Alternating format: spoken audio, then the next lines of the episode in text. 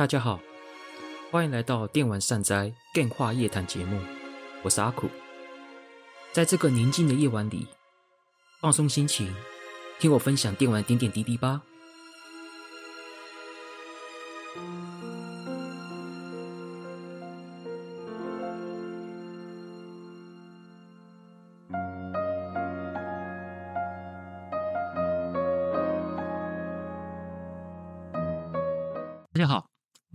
欢迎来到阿苦的电话夜谈节目，我是阿苦。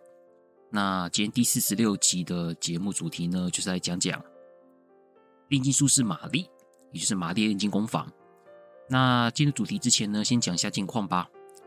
说到近况的话，其实最近其实没有什么玩游戏啦。对，可能在我钢琴练琴上面有一点瓶颈，所以说这一阵子其实在这。很多时候都被这件事情给困住，可能就没有做其他事情了。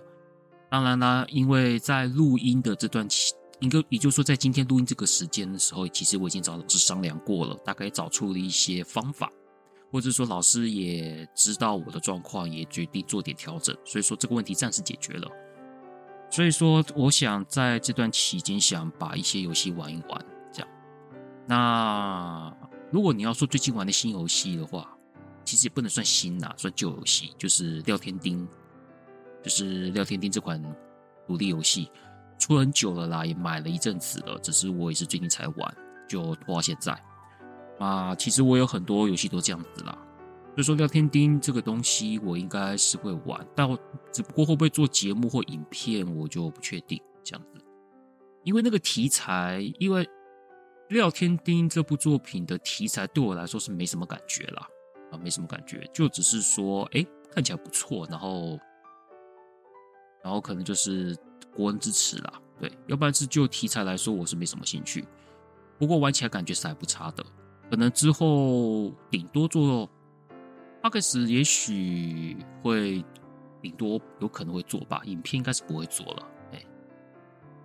然后最近影片的部分，我可能要调整下方针啊，可能就是尽可能的把我以前做的一些。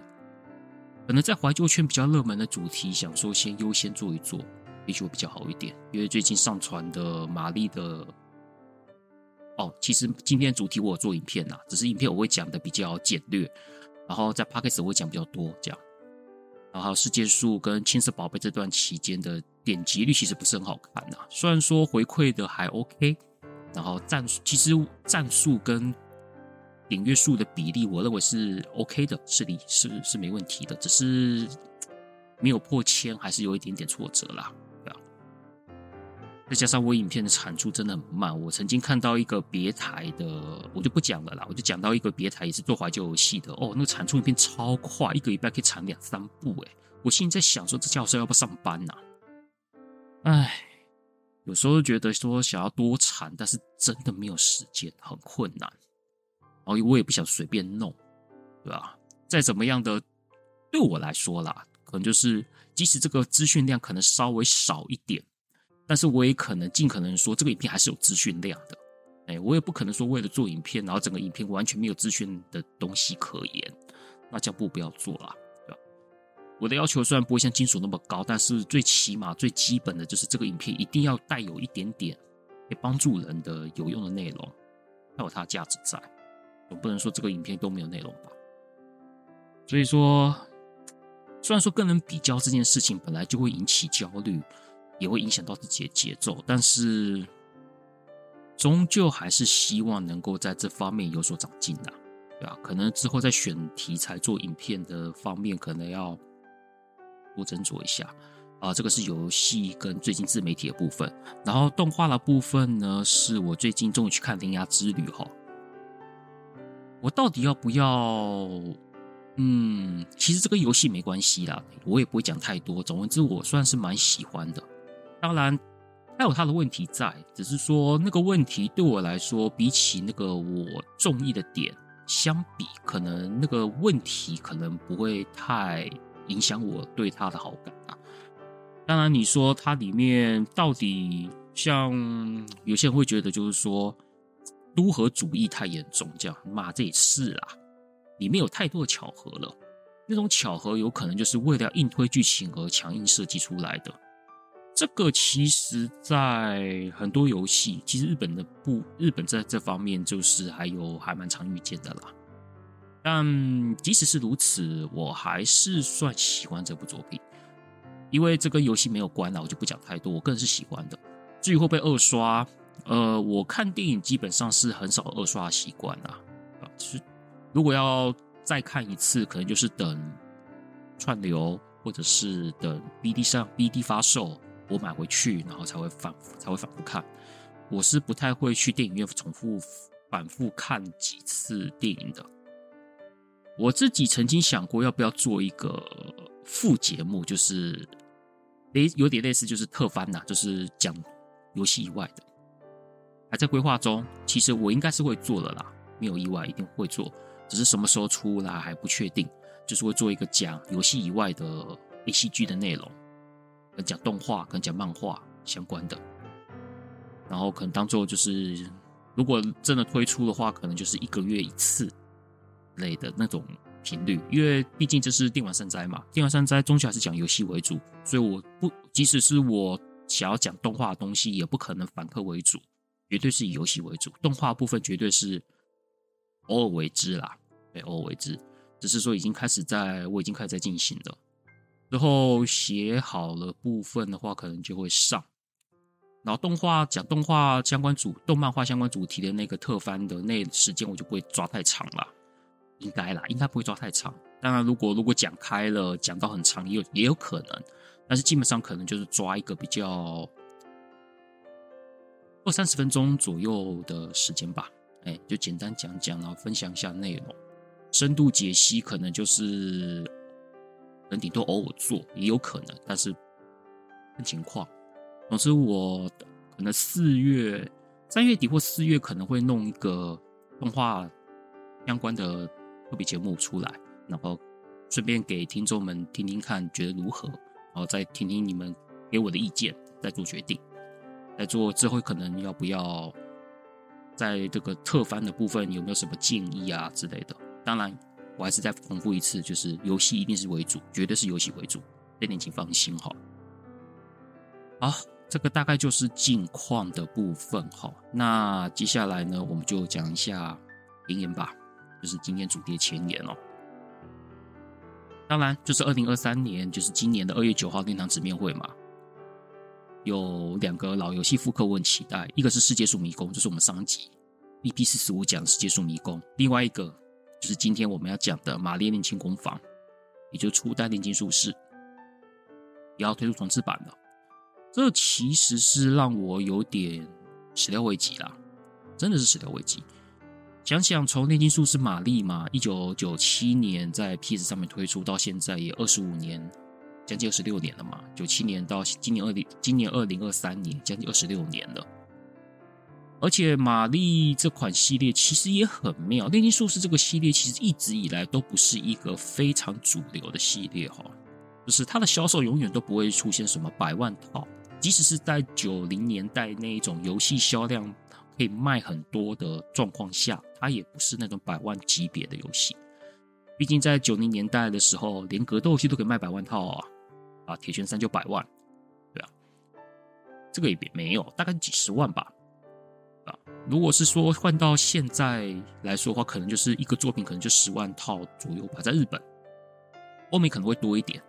这样，可是即使是如此哈，它依旧可以细水长流的这样子的发展下去。毕竟在当年有很多比它更有名的作品，现在可能都没在做，有都没在推出了，对吧？所以说想想也是一个蛮神奇的事情哈。不过呢，确实，确实，他也坚持到现在了，而而且尤其在莱莎炼金术士这个系列，可以说很受现在玩家的欢迎啊。很多绅士玩家看到莱莎的，嗯，看到莱莎的样子，只是让人心跳不已，然后口水直流啊。至于口水直流的部位呢，呃，不用我讲，我想大家也知道哈。当然，莱莎我没有玩呐。炼金术士对我来说，其实是一个你要说熟吗？呃，其实也不会。我玩过其实不多，我真的玩过的其实也是只有玛丽跟艾丽而已，就是好好玩过呃部分。其他的可能就是有买游戏，然后就放着，买了没有玩之类的。像艾夏，我就是有买来玩个三十分钟就放着，没有玩了。其实它对我来说不是一个很熟悉的系列，所以今天要讲这个也是因为是玛丽，宾萨布克嘛，萨布克的三作我也玩过两部，所以说也就在这一个时候我才有办法做节目来跟大家聊聊啦。毕竟来。我刚刚说为什么始料未及呢？就是出那个要出重制版这件事情。毕竟莱莎三要在三月就要推出了嘛，所以说这已经是大家都知道的事情了。所以，所以我会觉得就是说啊，就算要，就是今年应该不太会有所谓炼金术士的消息了吧？毕竟莱莎就要出了，要发消息也可能是秋天，那就。就是任天堂直面会可能就秋天左右，可能九月、十月那个时候，可能再发一个直面会，可能顶多在那个时候爆吧。那个时候爆，然后明年再出一款之类的。所以我在想说，炼金术师应该今年就来杀，就这样子了吧？也没有什么特别 会有新的东西出来。那结果就蹦蹦蹦出来了，哎，玛丽炼金工坊的重制版，而且。当然，直面会的时候还没有讲发售日啊。后来最近官方的影片、官方宣传影片发布出后，已经确定是今年七月，就今年夏天就要推出，就好快啊，真的好快，这是让人措手不及啊！无论是发表跟发售，都是让人措手不及。既然要讲，应该说，既然玛丽炼金工坊要要重置的，那身为炼金术师系列有玩过的。玛丽跟艾丽的我来说，就萨布克系列来说，我大概也就趁这个时候来讲讲讲讲这个游戏吧。这也是我为什么会先之前先做影片，这次会做 podcast 的缘故。那今天呢，就是来跟大家简单介绍一下，就是玛丽炼金工坊是什么样的游戏。然后呢，我也跟这次也跟大家来聊聊，就是也顺便介绍一下萨尔布鲁克系列，然后这三款作品的故事连接，就是玛丽、莉、艾莉跟莉莉这三款的连接。还有一些 HD 新增要素，这样子帮大家整理一下。好，那我们就开始讲下个主题，就是介绍什么是玛丽炼金工坊这款作品是什么，然后介绍一下，还有它的要卖点是什么。玛丽炼金工坊萨布克炼金术师是在一九九七年五月二十三日在 PS 上面推出的 RPG 游戏哦。虽然说是 RPG，但是我认为像养成游戏比较重。那我们待会再讲。开发公司是 Gusto，现在 Gusto 呢已经是变成光荣托库摩公司的一部分了啦。啊，那时候它还是一间独立的开发厂商。主角呢是一位性格非常冒失的十九岁正妹炼金术实习生马洛琳。马洛琳其实是玛丽的全名，这是正她的真正的名字啊。然后只是玛丽就是变成昵称。其实艾丽也是，艾丽其实也不是叫艾丽，叫艾菲，我记得她叫艾洛艾露菲吧？对，就是艾露菲鲁吧，我记得。哎，然后他也是简称艾丽，他其实也是不叫艾丽，艾丽只是昵称而已，一样道理哦。然后莉莉我就不是很清楚，因为莉莉我没玩过。好，回回归正题哦。哦，虽然从小向往炼金术师而就读炼金术学校，但是因为不知道是因为头脑太差，还是个性太冒失，成绩很烂，烂到就好像是倒数吧。我是我是不是倒数第一名我不知道，他绝对是倒数的啦。对，然后担任老师的英格丽那个。看就哇，母汤啊！那玛丽那副德性，母汤啊！讲说你这副成，你这种成绩，你要我，你要我让你毕业，开什么玩笑呢？对不对？所以说呢，他为了要让玛丽能够好好的把成绩练起来啊，反正就是给他下个最后通牒啦，对吧？就是要玛丽经营一间无人经营的炼金工坊，然后在五年的时间，其实五年就是游戏的五年啦。游戏的五年期间，让他把工坊做起来，然后呢，把你的炼金术师炼金的技术提升到一定的层次，可以做出一个让老师可以接受的作品。然后老师看到之后呢，才可以评价说你会不会毕业这样子。其实游戏一开始的故事发展就是这样子，就是就是一个你给我好好念书啦。你就想想，你就想想，就像是玩那个，就像大学生，你一进去。你一进去上大学，然后你游戏的标，游戏的目的就是在这大大学这四年之间，你也看你要怎么玩，反正最后你要毕业啦。毕全破，毕业就是全破的意思啦。游戏就是一开始的故事大概就是这样子，哎，它就是那种就反正在这游戏的时间之内，你就是要满足满足游戏里面所设定好的一些好的过关条件，达成之后呢，你就可以看到不同的结局。这个就是这游戏最基本的逻辑概念，这样。然后接下来讲一下游戏机制哈。游戏中可以接商店委托赚钱，像是飞翔亭嘛，就是飞翔亭里面就是有一些什么啊，诶，我需要什么东西？我需要蒸馏水，我需要研磨剂，我需要举例啦，都是举例。我想要嘛，叉叉叉叉，所以说你来我这边接委托，我给你这些东西，然后你必须要在期限之内生出来给我，我就给你报酬。这个东西就是有点像工会。接任务那种概念啦，就是反正就是我给你委托，你给我你就给我东西啦，以此类推。然后一开始你就接一些简单的任务，然后赚来的那些钱，你可以去买。像大部课程里面有类似像商店，有点像商店之类的东西。然后这些商店会卖一些像是像是一些像炼金术知识课本，呃，对，你要提升炼金术的。的话，你必须要买课本去提升你自己的知识能力，然后你还要买一些什么器具研磨，像什么研磨，也就是比如说这研磨的布啊之类的，就是工具类相关的东西，其实都是也要在那边去购买。然后购买之后，你要利用这些东西才可以做一些特别的、特别的东西，比如说某些炼金、某些炼金的产物，你必须要利用这些道具来做辅助，要不然不能炼成。这样的，所以说你一开始就是最主要事情就是赚钱，然后买买书、买器具，提升自己炼金能力，然后去做出更好的商品，然后可以卖更多钱。这个大概就是一开始你要做的逻辑，这样子。当然，你要炼金一个物品的时候，你一定要素材嘛，对吧？你除了工具之外，你当然要一些素材。你素材要去哪弄呢？去哪弄弄来呢？当然也可以用买的。不过绝大部分的时候，你都要去野外采集呀。你要出城到外面去，外面的森林、平原、洞窟等等的。当然，相对你去外面采采东西，一定有可能遇到怪物嘛，所以会有风险。对，毕竟这个故，毕竟这个是奇幻背景嘛，又不是像泰格立志传去外面采草，不会有人来，也不会有怪物来来找你麻烦。呃，顶多山猪吧。哎，或是人、抢劫之类的啊，反正其实无论是现实社会还是架空的幻想社会，你到外面，你到荒郊野外去做一些采集的动作，总是会有风险的。所以说这个游戏其实就是你要去采集，你最好的方法就是哦，人类会有一些类似佣兵之类的角色，你可以去跟他们请求说啊。我雇佣你们，然后陪我去采集，当做我的保镖。当然，保镖付钱嘛。但是如果是找朋友就不用了，比如说西亚，呃，玛丽的好闺蜜西亚，找她一起去冒险，她就不会付你钱，你就可以不用付钱给他了。只是嘛，只是西亚就变过美少女嘛。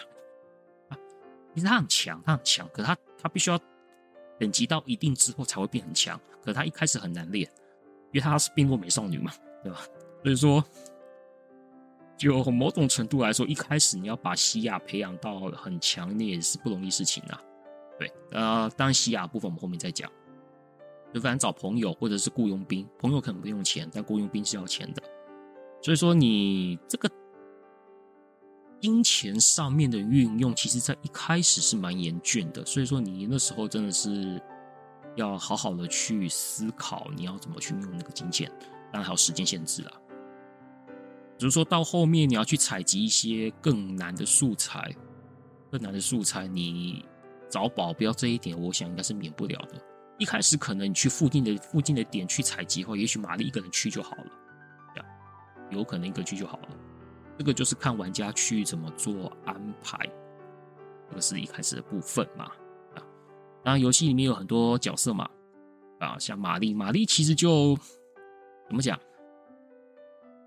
他如果你要说玛丽这个人，她就是很活泼，然后也很也很嗨，但她就是蠢蠢的。这她的蠢是那种冒失，然后少根筋。艾丽就比较不一样，艾丽但是有一点点蠢，但他是不是那一种很冒失的？她就是那种呃，比如说你跟他讲有，比如说你跟他讲什么什么的话，然后他他在发呆的时候，可能就歪头歪头一声叫啊。就是脑头头头上出现问号那一种，那种呆萌的感觉。他的呆萌跟他的呆萌跟玛丽的呆萌都不太一样。那玛丽就是冒失啦，哎呀，就是 找根筋的冒失，然后嗨咖，又很有趣。那当然还有西亚嘛，就是西亚应该算是玛丽炼金工坊里面很重要的角色。除了是玛丽好闺蜜之外呢，她的。其实里面有一些结局跟都跟西亚有密切相关嘛。那，都二十五年的游戏了，我简单透露几个，当然不全部啦，我就简单透露几个。其实西亚，西亚的结局其实就有影响到说，她其实西亚是一个病弱美少女嘛，她有她她有得一种病，所以她身体很不好。但是如果你有办法治好她的病的话，他会有影响到你未来的路线。所以说，你到底要不要把西亚的病治好，其实都会影响结局的。然后，如果你甚至不但把西亚的病治好，然后又把它练强的话，就会出现一些，就会出现一个很破天荒的一个结局，这样子，然后西亚就变成那个暴力暴力美少女。那当然，那个就是看玩家本事。至于西亚的病要怎么治，我想等之后游戏推出的时候，就请玩家自己去想办法。反正呢，有些结局是一定要把西亚病治好的。那西亚它就是一个，你要说，你要说，你现在的点来说，可能觉得太传统了，就是一个温柔、气质婉约、长得又漂亮，然后然后非常有教养的女孩嘛。对啊，古典美这种感觉啊，我就喜欢这种嘛，对啊。常常被人家吐槽说我的喜好很古典，对，没错，我就喜欢这种的啦。她就是那，她就是这样一个女孩子，然后很跟玛丽的感情非常非常好。她那是即使是她病还没好的状况下，只要玛丽有需要帮忙，她基本上都是义义不容辞啊。然后真挺啊，是非常铁、非常铁的一个闺蜜。只是说她她在她。那种温柔、气质婉约的表面下，他有时候很就是怎么讲？他很希望他自己是一个像他很羡慕玛丽，就是他可身体身体健康，可以到外面，可以到处跑到外面去。然后他自己因为身体差，他很想看外面的世界，这样子。他也是那种很想行动，但却只是因为身体的关系行动不了。而且他还蛮毒舌的，哎，就是在。在讲话很可爱的时候，有时候讲出一些有点不留情的话，或是一些吐槽的话，这样。这也就是我这是这也为什么会喜欢西亚的关系吧，对吧？就是那一种神秘的魅力，算神秘的魅力嘛？啊，反正就是就这样子吧，就很喜欢。哎，所以。就所以说，我当然就是西亚的病当然会治好，然后最后会跑出一个跟西亚病治好有关的结局，那个结局真的很好笑啦，对吧？我虽然很想分享，但是毕竟重制版七月推出嘛，我还是不要讲太多。我顶多透露就是说，把西亚病治好，然后把等级练高，会有一个结局。那这个结局是什么，我就先不讲。可能之后游戏发售后，早一天在可能在脸书上面打打吧。我是觉得那个结局真蛮好笑的啦，对吧？是西亚部分哦。另外一个让我印象深刻就是武器店老板呐，啊，武器店老板其实在艾丽、武玛丽、艾丽都有登场，他就是那一种山东大老粗啦，就是简单的讲法就是山东大老粗，就一个大老粗，但是人很好，人很好，然后演阿萨里，哎，然后就是。就是你不会觉得跟他相处起来会很恐怖的样子，他就是看起来很粗壮，然后但是人很好，很阿萨里的样子。玛丽那边我有点忘了啦，但是艾丽那边我可以简单透露一下，就是那个，就是他就是那一种，因为他光头，你知道吗？武器店老板是光头，所以说他很希望有一个头发，他他一直对他自己的头发感到就是啊，我想要头发，你看人家的头发都那么漂亮，我没有头发啊，光秃秃的，感觉感觉就是他很不喜欢自己没有头发了，对。呃，当然到后面，因为讲炼金术这个东西嘛，他就突然脑筋动到这里来了，哎，就说 有没办法让我长出头发呢？嗯，哎，所以说就是武器店老板有趣一点，因为是在这个地方，我永远印象很深刻，他每天都是为自己的头发在一边，这一点是觉得，我觉得是他很好玩的地方，所以我印象很深刻。还有一个呢，就是妖精族。妖精森林里面妖精族，当然它的条件就是你要到妖精森林去，你才有办法遇到妖精族。妖精族其实很好用啊，很好用，因为他很会做生意，你知道吗？因为他会就是说啊，然后我你只要付我钱，我可以帮你办事情。对，妖精族，妖精族是可以帮你，妖精族是你可以花钱他帮你办事情的，他可以帮你找素材，他可以帮你。到炼金工坊里面来来帮忙，他甚至有可能会到你家那边敲门按电铃，说：“Hello，我是妖精族，我今天我来卖你东西哦，有没有你？你看这边的货你要不要啊之类的？”我想说这不业务嘛，所以我才会说有销售能力的妖精族。哦哟，赚钱哦，脑子动超快的，对吧？就想说妖精。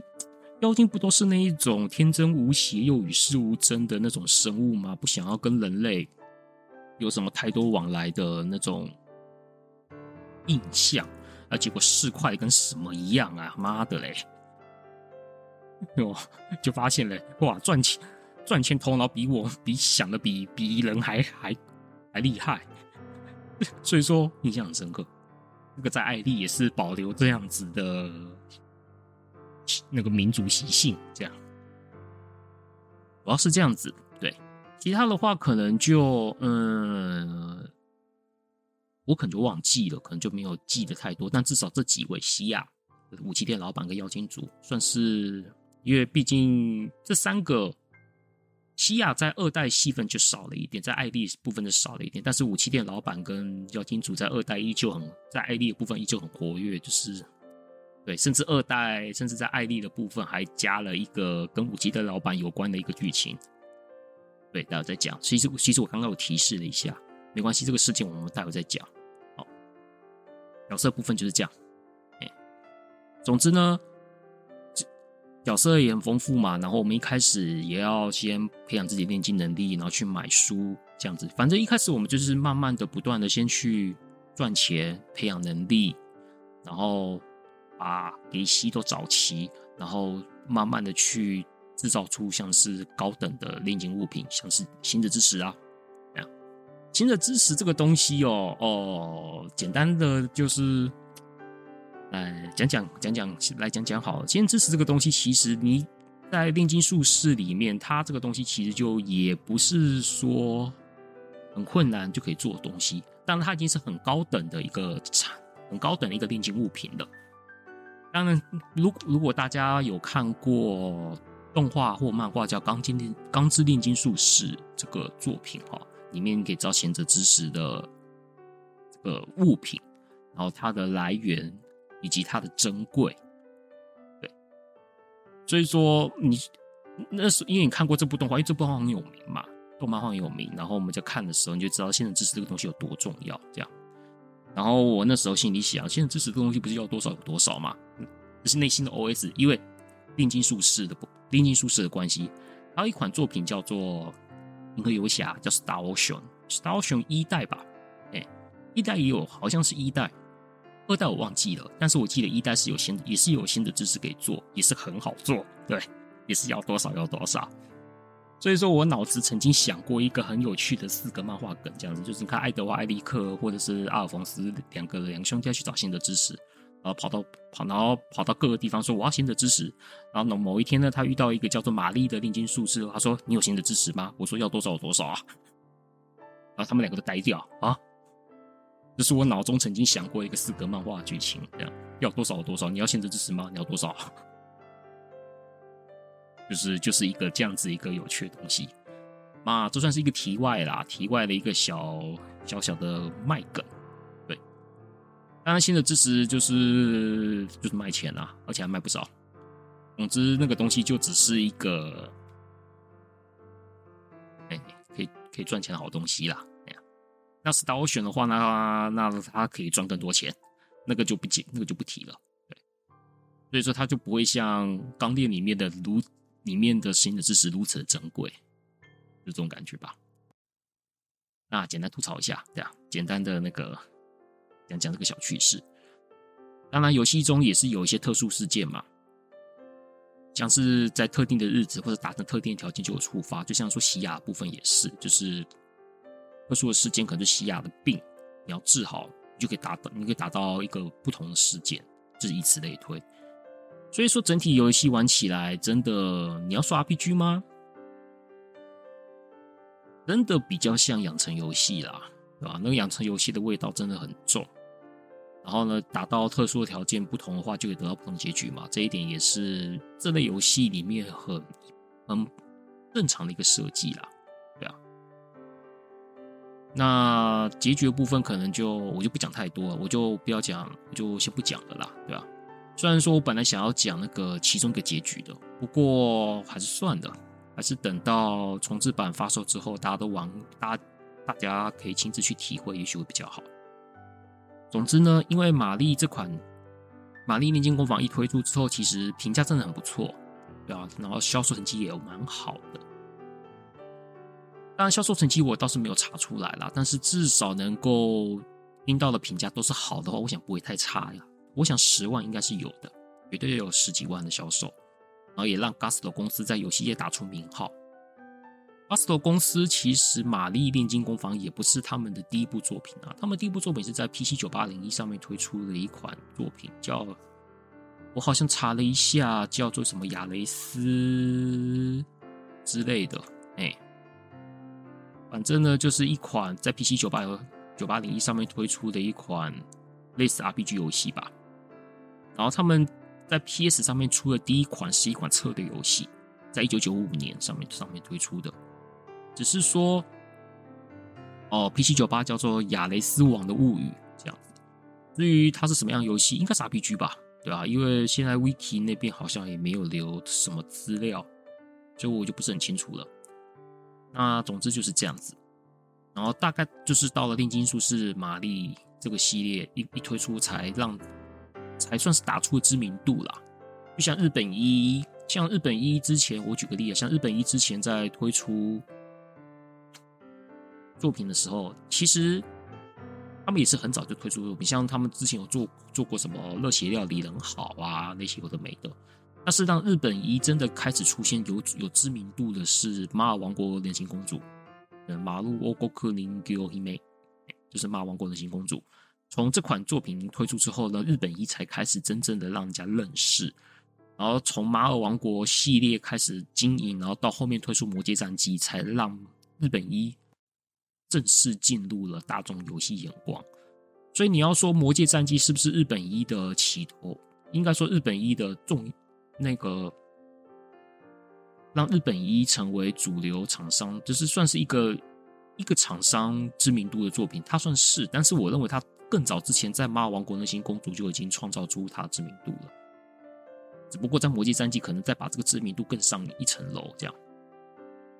Gusto 的话，可能就是炼金工坊系列，就是就开始有点像马尔，就像日本一的马尔王国那样子的方式，就是得得到了一些知名度，然后就这样子开始经营。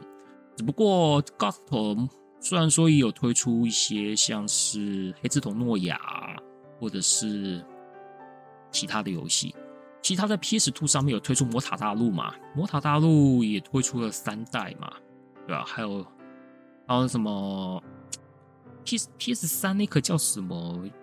我忘记台湾名字叫什么，就是一个 A R P G，然后二代叫什么星月的新娘那个，我忘记那个游戏台湾名字叫什么了。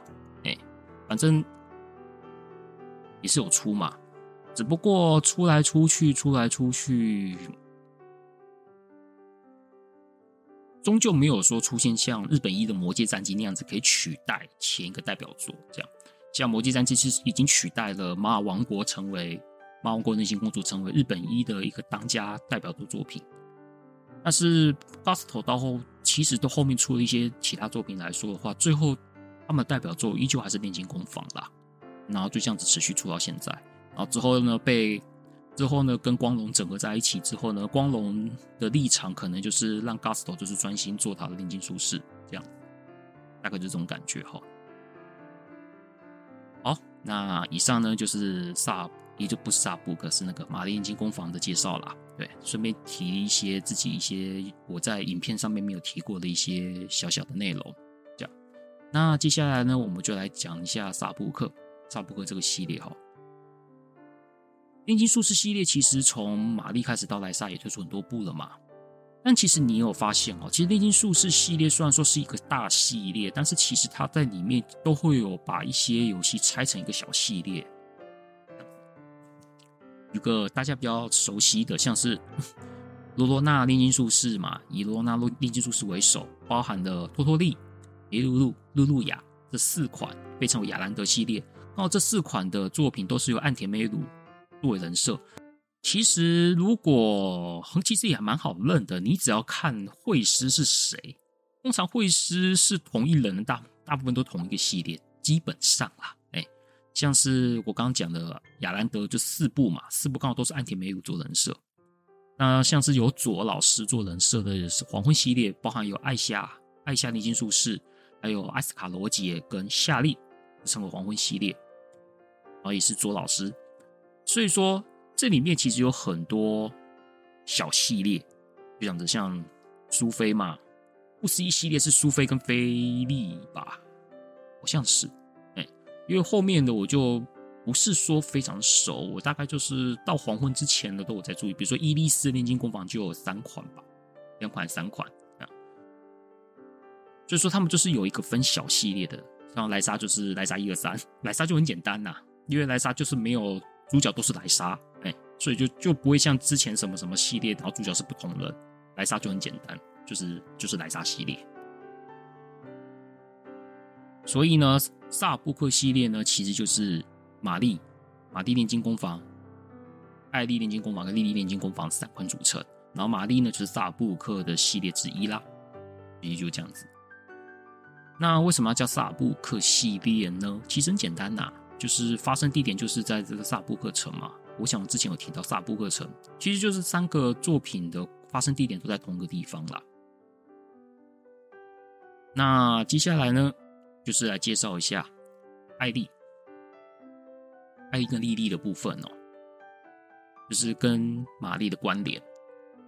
艾丽呢，其实艾丽其实就是玛丽炼金工坊故事六年后了，也就是玛丽。炼金工坊的时候，玛丽是十九岁，所以在艾丽的时候，玛丽是二十五岁，西亚也二十五岁，就是那个时候都是六年后。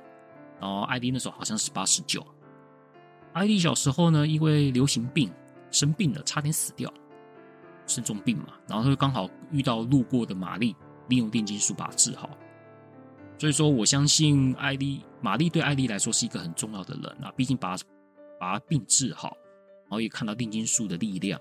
所以说，艾丽就对炼金术，应该说对玛丽的向往，想学炼金术，也想要找玛丽这样子，也许想要好好找到玛丽，想好好感谢她，或者是说想向她看齐之类的。毕竟玛丽，哎，说真话啦，玛丽虽然在游戏里面，在一代游戏里面蠢归蠢，呆归呆，不过过了六年，也好歹独当一面了啦，对吧？我相信那时候呢，我相信在艾丽里面的玛丽已经不是那个十九岁时期那个。整天整天爆炸的爆炸娘啊，对啊，整天搞爆炸，应该不会啦，也是一个独当一面的人了。毕竟他还把艾丽的病治好，绝对是一个独当一面的炼金术师了。嗯，所以艾丽呢，也因为这样，所以就跑到萨布克，他离开他他的家乡，跑到萨布克来练炼金学校。艾丽呢，其实我比起玛丽，我是比较喜欢艾丽啦。怎么讲？因为艾丽就是一个很很朴实的女孩，讲就七米啊。如果用日文的形容叫七米，就是一个你要说她可爱吗？她是可爱啊，但是你要说她很可爱吗？嗯，不会，她不会很可爱，她就是看起来可中蛮可爱的，但是也不会特别可爱。然后虽然呆也不是特别呆，然后穿的，然后身材也说好也没特别好，她就是瘦瘦的，瘦瘦的，但是也没有到营养不良。然后穿的服装是包紧紧的，跟玛丽那个性感装扮又不太一样。她她穿衣服都包紧紧的。这跟可能跟三行一左卫门的画风有点相关呐，因为一代的玛丽的炼金工坊的画师是樱代虎姬，然后到二代是改成三行一左卫门。三行左卫门的画风其实就比较朴实一点，用色朴实，然后做人设方面就是比较，它不会有那种太花花俏的那种那种感觉，就是看起来就是很舒服，但是又很朴实，呃。那种感觉，对艾丽的人设，我看起来其实她就是一种村姑啦，蛮村姑的啦，但是就可爱啊啊！虽然虽然没有到很漂亮，但是我觉得蛮可爱，就是那种温暖的感觉。哎，然后西雅的话就，其实跟西雅有一点点类似，只是说西亚因为在樱代虎姬的画风下，西亚就比较漂亮一些啊。艾丽可能就没有西亚漂亮，但是那种朴实感，哎，那种温、那种疗愈感的感觉是类似的，这样，这就是我对艾丽的感觉哈。然后，当然，艾丽来到了萨布克尼学校，指导老师是谁呢？啊，就英格丽啊，那个凶巴巴的英格丽啊，哦，那凶起来真的很恐怖啊。看到之前看到玛丽那个成绩烂成那样子，那英格丽脸那个印堂发黑的样子，就是凶哦。哎 呀，没错，还是因那个凶巴巴英格丽。也因为艾丽的时间点没有跟玛丽隔很长的关系，所以说其实其实玛丽里面出玛丽游戏里面出现角色，其实艾丽那边都在啦，包含的武器店老板还是同一个啊，对吧？反正过六年而已，也没差多少，对不对？西亚也在啊。西亚那时候已经变二十五岁，只是他发型变成长直发了，哎，不像以前是绑那个双辫子，双辫子比较可爱啦。长直发就是看起来就比较成熟、大人一点，比较比较像大人一些。然后像什么恩戴克啊那些都在啊，妖精妖精没差，妖精妖精六年跟一天没什么差别。对，其实很多角色都有共同在，然后有多了一些艾丽那边才有的人物，比如说他同学们。他的同学们就是艾丽那边所独有的，但是前作角色都在啦。所以说你有玩过玛丽，再去接艾丽，其实你的那个熟悉感其实是蛮就很有熟悉感啊，你就不会有一种太陌生的感觉，因为大家都在嘛，对吧？就是只是玛丽那时候已经不在萨布克，他都他都他都到处在外面跑，就比较不在萨布克里面，然后西亚在萨布克。那在这边我就简单提一下艾丽的部分一些事件。第一个，西亚结婚呐、啊，西亚结婚基本上在艾丽一开始没多久的时候就触发了。总之她嫁人了啦，对吧？这也没什么好奇怪。然后丢捧花，还有游戏有做一部动画，看到西亚结婚然后丢捧花的画面，这样。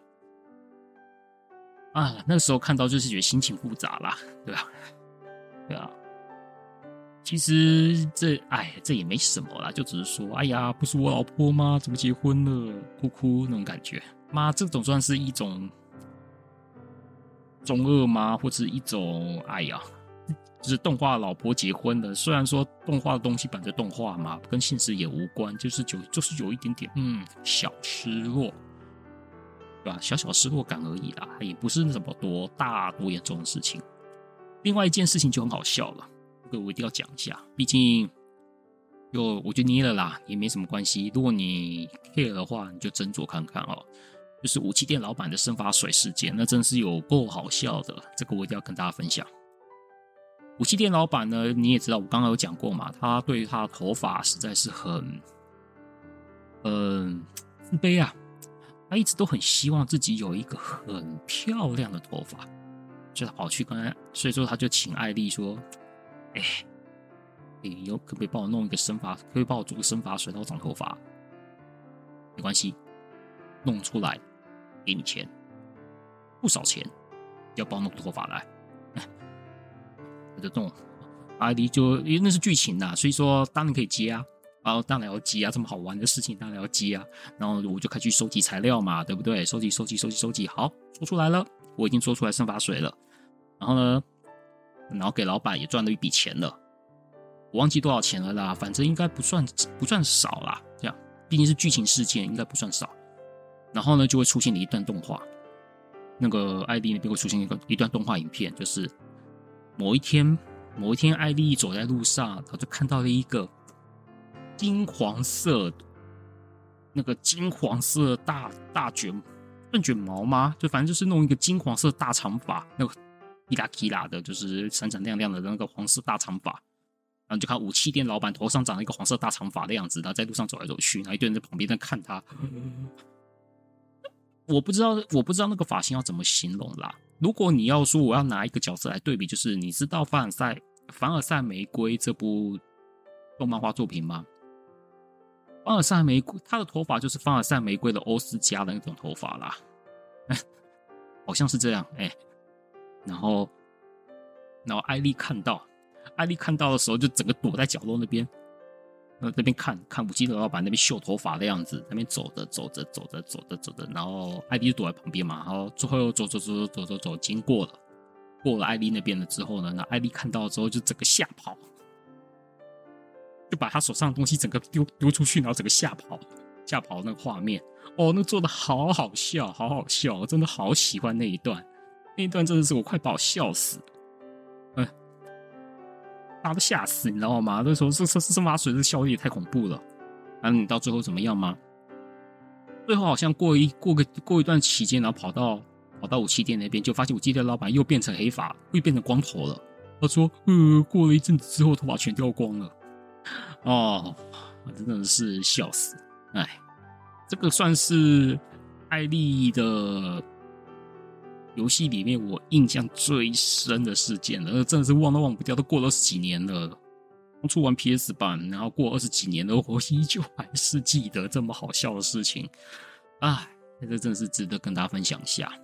虽然我不知道他会不会出二代，就我不知道艾莉会不会做重置啦，可能要看玛丽销售如何吧。那游戏机制呢？我们在讲游戏机制的部分啊。游戏机制其实跟前作差不多，也是念到毕业啦。就跟前作差不多啊，一一模一样，只是说结局的种类有变多，然后，然后在炼金术的一些机制调整也增加了一些改变。其实你就想想，就是艾丽其实就是把玛丽作为基础做个强化版本，变得更丰富、更仔细这样。然后炼金炼金机制也多了一个品质。哦，这真的是一个让难度稍微有点点提升的东西，因为东西不是做完就好，也要品质。你品质不好的话，客户也不见得满意。所以说你在制作炼金素材的时候，你不但要有，也要品质。这一点其实也蛮辛苦的。那结局的部分，我毕竟是艾丽嘛，我想艾丽现阶段应该不会那么快有人去，应该说不会那么快有重置，所以我就简单透露几个。后几个有趣结局，有个结局就是艾莉变成有钱人结局，那真的很好笑。你知道那时候艾莉跑去跑去那什么，最后跟老师做评鉴嘛？因为一样嘛，就是最后老师要评比你的你在这几年的表现来决定你要不要毕业嘛。当然，当然，我想你都达到结局了，你一定可以毕业，就差是什么样的毕业法而已啦。然后英格里老师说：“嗯，可以，能力有到。”破水准，然后，然后后来就想说，身为一个炼金术师呢，就是要好好的运用自己的炼，好好运用你的炼金技术，然后回馈这个社会，为这个社会做有益的事情，这样子。然后艾莉就说：“哎，那这样子的话，既然是炼金术师，我可以做黄金，那我是不是可以拼命做黄金出来，变成有钱人呢？”呃，对对对对，别。虽然说完整的原文不见得是一样，但是大意就是这样子。他说：“哦，我要这样子，我这样子的话，我就不可以变成大富豪，我就可以过个很快开心快乐生活呢。我只要做出，我只要练出黄金来，对不对？嗯。然后，然后英格丽就说：‘哎，炼金术不是这种事，不是让你干这种事情的啦。哎，你你的思想怪怪的。’啊，不过最后就是讲完这段对话之后呢，就会出现了什么？”因为艾丽她都有做过场影片，就是有做动画影片来讲那个结局，就发现艾丽家里面全部都是什么穿金戴银啊，什么全部都提拉提拉，都是黄金制品啊，然后变成超级有钱啊，然后艾丽就坐在桌，然后艾丽就是坐在坐在那边，就是一副就是嗯好无聊的感觉，就觉得拿那拿一大堆金子在那边，有一副很空虚的样子，这样这样子。然后故事就结尾就是说，艾尔艾丽呢成为了一个萨布克第一个有钱人，然后富可敌国这样子。但是呢，对艾丽来说，内心好像觉得有一种好像很无聊，又不知道少点什么的那种心情，就这样子结束这个结局。这样，这个结局真是很好笑，也是我看了就觉得，尤其呢，尤其动画版艾丽的那一种那种啊，好像就是那种有点无聊的那个表情做的很到位。艾丽的动画影片，我觉得都做得蛮好的，品质很好。即使现在看，我觉得品质都很好。我你就看到艾丽那个表现多传神，包含他看到武器店老板长头发，他整个吓走的样子也是很传神。呃，那个那可以算是我印象深刻一个结局了。当然还有一个，当然也是有正统的结局啦。这样子，我就简单分享到这一个之后呢，可能就自己去玩，或者是会等到他会不会出重制版再说。又是艾丽的部分啊。那接下来我们讲莉莉，莉莉的部分，因为我没玩过，所以我没有办法讲很多。我大概就把我自己的一些查到资料跟印象跟大家做一下整理。哎，因为我毕竟没玩过，我没有办法讲很多东西。莉莉呢是萨尔布克系列史经典最早的作品，他可是大祖师爷啊！因为莉莉呢，莉莉那个时代呢，如果你就是我刚刚讲过英格丽老师嘛，这是在前面。在玛丽炼金工坊跟艾丽炼金工坊担任老师的英格丽，在这在莉莉的时候呢是小女孩，她是个小女孩子，然后她她是后来去跟莉莉学炼金术，然后也去当莉莉的帮手。当然也不止英格丽啦，在玛丽跟艾丽炼金术师里面有一个叫汉米娜，叫黑黑米娜吧，就是另外一个老师，就是紫头发的那个老师，跟英格丽是死对头这样子，然后他们两个常常竞争。他也他其实也在那个也在莉莉里面。也是小女孩，然后他们两个人都跟莉莉一起学炼金术跟当帮手，所以说他们可以说是，所以说莉莉真的是一个大祖师爷。对，在莉莉的时代呢，萨尔布克是还没有炼金学校的，所以说这个，所以说莉莉的炼金术师里面最重要的目的呢，不是毕业，而是创办学校，也就是让玛丽跟艾丽念书的学校，就是莉莉创办的。所以说，在这过程中，我们要去筹措资金啊，达成条件啊，就是那又。因为就是莉莉为了要创办学校在奔走啦，就是为了要创办学校，然后做一些很多的事情，就是为了把这个学校办起来。不过呢，最后学校是办起来了。不过呢，学校办起来之后呢，莉莉也没有担任萨布克老师，他就离开，他就离开萨布克，然后就就离开，不知道到到哪到哪到哪去了，这样子。然后英格利像英格利，或者是刚刚他的那死对头两个人长大之后呢，就是最后也投入教教育事业，来成为了萨布和炼金术士的老师。我相信这以某种程度也是为了，就是说向莉莉看齐。这样，至于莉莉到底去哪里了呢？其实我不是很清楚。也许游戏有交代，又或许是有一些什么设定集那边有交代莉莉会去哪里。好像也是在某个地方继续做他的炼金术的老师的工作也说不定，因为我之前我在 YouTube 上面看到那个什么莉莉的炼金工坊有个动画，就是看在英格丽在吃饼干嘛，对，就是他说不知道现在老师在做什么事情，就是他在吃饼干的时候一边在回想，然后他想想说啊，不知道现在老师就是莉莉老师在做什么事情，他平安吗？他好吗？那种感觉。我想信，我相信莉莉应该也是会在可能他们两位徒弟不知道的地方，继续做他喜欢的事情，或是做他想做的事情，也说不定。这样子，这个就是莉莉的部分。那没办法，毕竟没玩过，我只能讲到这边。我相信莉莉在游戏机制上面应该也会做更多的改变啦，只是毕竟没有玩啦，我就真的不能说什么了。以上呢就是萨布克系列的一些介绍。在艾丽的部分，我就讲比较多一点，毕竟有玩过。然后莉莉就简单带过，大概就是这样子的一个关系哈。那接下来呢，就是来讲讲一下重置版新要素啦，帮大家整理一下啦。虽然说你可以，虽然说光荣的官也有出官方 PV 去看，他们也都有讲，只是说我我在那边帮大大家整理一下。画面更新第一点，那废话嘛，都重置版了，你画面还不更新，还像话吗？对不对？不过会有人会觉得，就是为什么就 Q 版这样子？像比如说像莱莎、苏菲后面那几个电影术士不都做那个人物比例是做正常人物比例吗？然后为什么这次的玛丽重置版要做 Q 版呢？我其实也觉得也没什么啦，因为原版就 Q 版啊，因为原版其实就是用 Q 版表现啦，艾丽也一样啊，对吧？莉莉也一样啊，其实萨尔布克都是用 Q 版表现啊，所以说也没什么不好啦。或许某种程度也想要跟莱莎做区隔，有可能。但我觉得这不会影响到我对这个游戏的观感呐，因为这就只是画面表现的差异而已。而且这次虽然说人物设计已经不是樱濑虎吉老师了，毕竟老师，毕竟依赖虎吉老师也是老画家了啦。你看画玛丽的时候都二十五年前了，我相信他现那个时候了不起。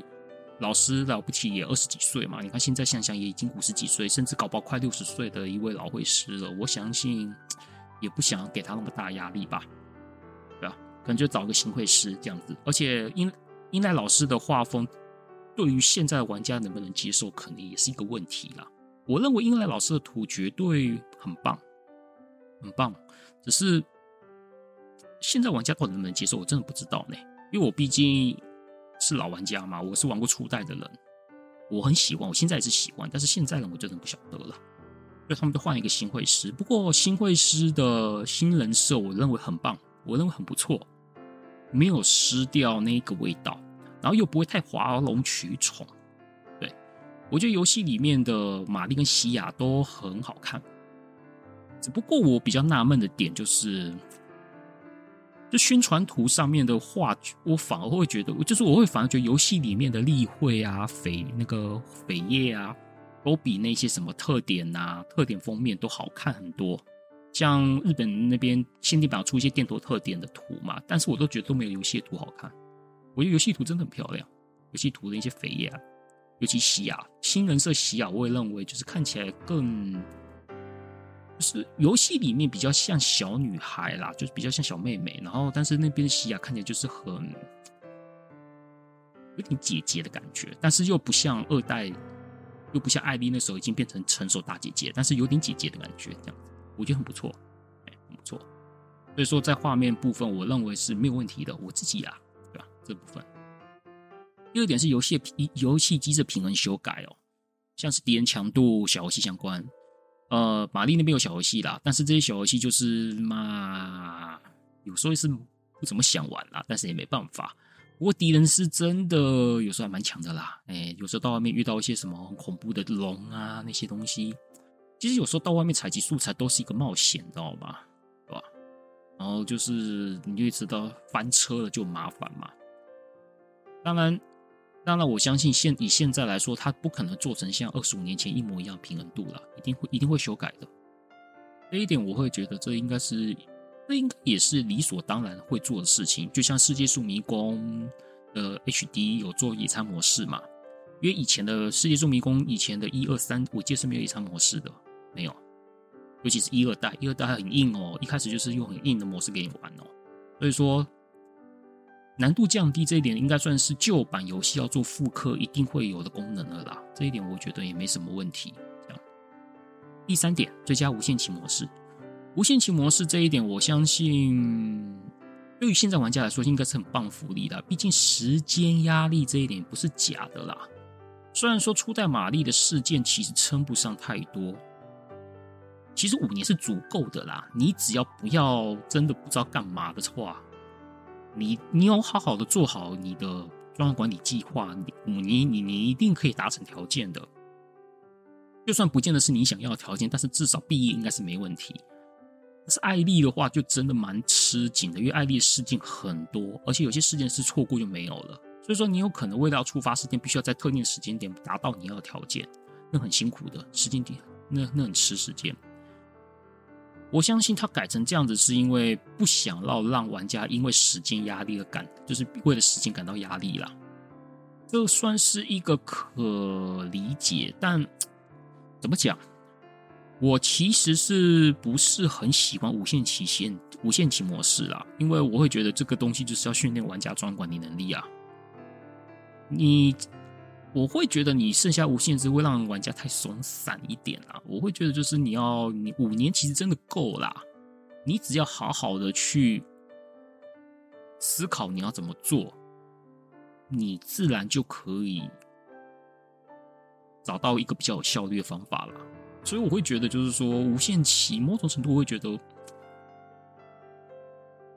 我自己啦，我自己的想法就是说，你是不是太小看玩家了？我觉得玩家不会那么的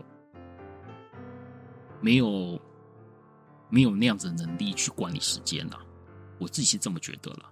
当然，他要追加，那我想也是因为服务一些真的是没有概念的人，或者是对于时间管理真的不是很擅长的人，然后做无限期模式，我认为也不小补啦。这种感觉就像圣火小魔录要不要做所谓的不死的模式嘛？就是伙伴死掉了，其下关还可以再出来之类的这种模式，对啊，这就见仁见智啦。因为我玩圣火绝对是玩传统模式，就是伙伴死就死了。不会玩什么伙伴死了，然后下一个下关还会再出来这种模式，我是不会去玩的啦。这个就是看玩家的喜好跟选择了，啊，大概就这么样。第四点，追加角色的交流事件。呃，毕竟玛丽原本的事件真的不算多啦，我相信增加这些角色的交友事件，应该可以让整个事件丰富一点啦。至于它会不会增加那种好感度？好感度事件结局，这个这个可能就看情况吧。但是我相信，至少有增加这个要素的话，可以让整个游戏的事件会丰富一点。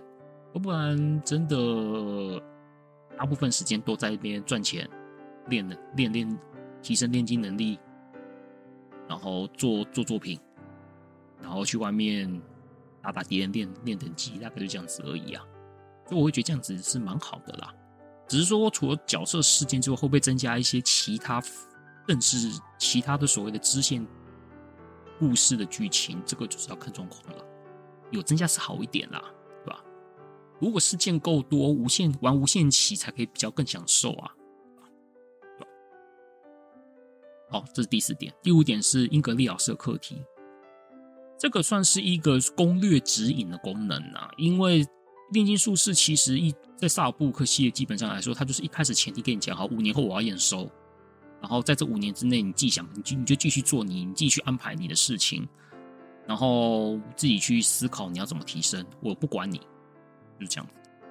但是这个就要牵扯到自由的代价了。哎，我以前在 FF 五那一集 p o c a s t 有讲过自由的代价。其实玛丽炼金术师的自由代价还蛮强的诶，因为他就是直接大前提丢给你，剩下继续搞定你自己的门牌，还有你的流程，这一点就真的是很挑战玩家对于专案管理的能力了。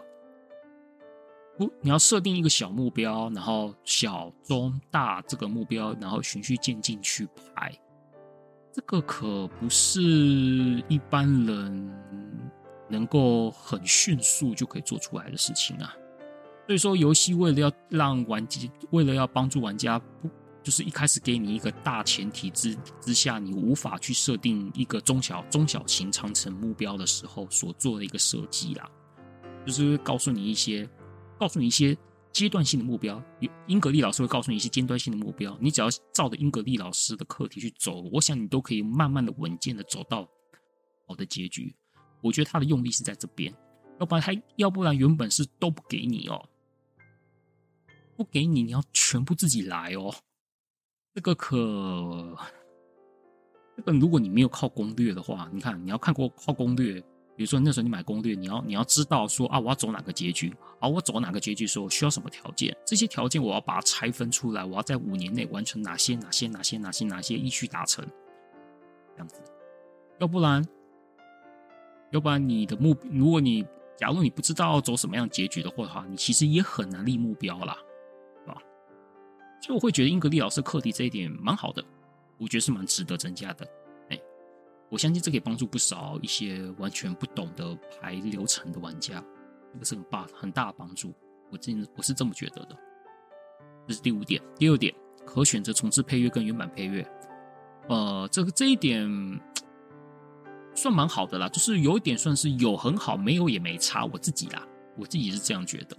但是我相信，对于喜欢玩过原版的人来说，有原版配乐还是一个很好事情。炼金术士的音乐一直以来其实都蛮好的，都蛮受不错评价。然后无论无论是现无论是像现在莱莎那边，像柳川和树跟三谷雅那个三谷雅沙美所负责的一些配乐，我都觉得很棒。包含就算是以前早期的炼金术士，像土小、阿兹波大辅这几位来负责的。阿兹波大辅原本是在炼金术士里面担任音效的，虽然不是主配乐啦，但是也有担任配乐工作。然后后来他自己独挑大梁去担任了魔塔大陆的部分，然后哎也很不错。土屋小跟阿兹波大辅的音乐就比较跟柳川和树那那那个小组相比，就有点不太一样的感觉。但我觉得土小的音乐是一个蛮特别的。炼金炼金术士玛丽的音乐，我记得还不是土小，那时候土小才刚进来而已。他可能有负责，但是他可能没有，我不是很确定啦。但是艾丽是他负责的，没有错。像艾丽里面土小里面像飞翔艇的音乐，我个人喜欢。对我，我在我在我我在游戏影片里面有有把这个音乐给用上去，对，所以说我觉得炼金术士的音乐，无论是原版，像是原版，我是觉得也是值得一听的啦。只是说改编版的话，虽然说有些改编版的音乐可能就没有那么好，这个就是见见智，见见智。我相信两种都有都不，原版也有附，然后。重编的也有附，两个都有的话，我认为这都是好事啦。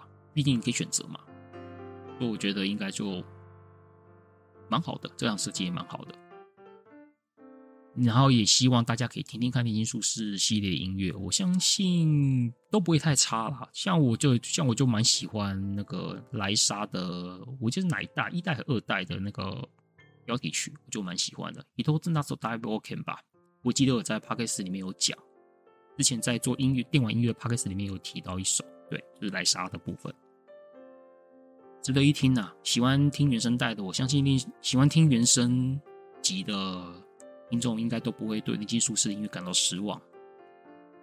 好，这就是重制版的一些要素，我帮你整理哦。当然还是有其他些哩哩扣扣啦，但是可能对我来说不是很重要，可能就不讲，主要就是讲这几点。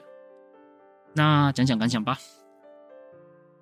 希望听完本期节目呢，可以帮助，就是我能能够帮助你们，大家可以认识一下萨布克系列哦，就是这个系列是什么，然后也让大家知道玛丽炼金工坊是一个什么样的游戏。当然啦，我个人很期待这款重制版推出，我也去订了，我也去预约它的那个限定版，当然不是那个四千多块的版本了，我是订两千多块的，嗯，两千多块的版本，这样，呃，中文版，这样，我我是订 Switch 的，对。如果这款评价够好，销售也不错的话，就是艾丽，就是呢，也许有可能会让艾莉炼金工坊重置，说不定。我刚才也说过，我喜欢，我比较喜欢艾丽啦，所以艾莉如果推出，我绝对会买，绝对会买。然后，其实我也更希望的是，像是如果你是之前从后面几个炼金工坊，比如说从亚兰德也好，黄昏也好，苏菲也好，或者是后面的莱莎，就是后面就是。从后面的炼金工坊里面开始接触的玩家，可以来好好体会一下这个系列的原点哈。毕竟炼金术士中间的路线有调整过很多，像伊利斯炼金工坊就很 RPG。哎，扎尔布克跟格兰纳姆特的，就是后面的欧维蒂啊那几个，那几个其实调性都比较像，但是到伊利斯又变得很 RPG，就很像 RPG 游戏。对然后，可能就是越到后面，可能对于 RPG 的那个比重可能就变得比较大。像越早以前，像萨尔布克，就是养成经营的要素很重。就是你可以看到每一代、每一个系列、每个小系列，他们 Asto 他们都会在每个小系列做一些不同的风格转变跟尝试。也许你们现在玩片呢，比如说现在可能习惯玩玩莱莎跟苏菲那几款，你你会回去玩以前那种养成性很重的炼炼金工坊系列，你会感到就是说，哎，有点不习惯。但是其实炼金工坊以前就是这样子，以前它就是一个很养成要素很重的游戏。所以说，我想说，新玩家回去玩玩看，可以体会一下原点。原点其实就是一个这样子一个游戏。然后去慢慢感受到这个系列的变化是怎么样，你可以去思考一下你，你你现在熟悉在玩莱莎、苏菲也好，啊，你再去回顾一下，你再去玩了重置版，再去感受一下那个系列它的比重、它的要素比重的转移是一个什么样的变化。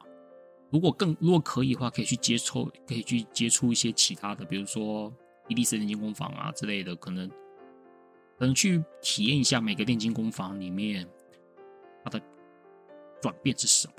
当然啦，这个东西只要有爱啦，我也不会要求说听众都要去做这件事情，这是有爱的人才会去做啦。只是说你，如果你真的对这个系列感兴趣的话，你不妨可以去把每个系列里面玩个一下，去感受一下它的变化。我也是希望说，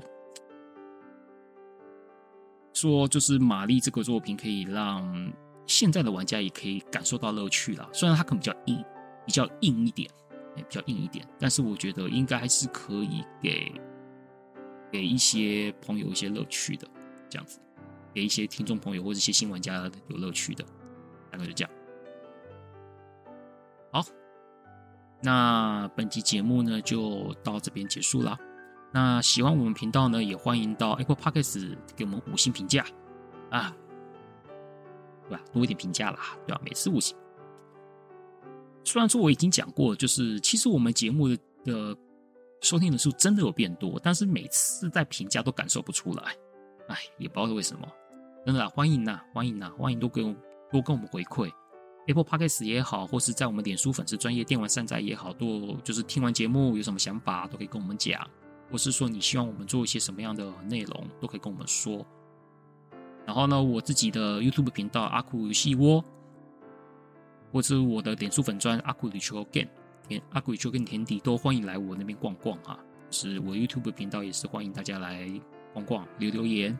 或是给我一些回馈，这样。好，那总之呢，今天节目到这边结束了，那我们就下期节目再见喽，拜拜。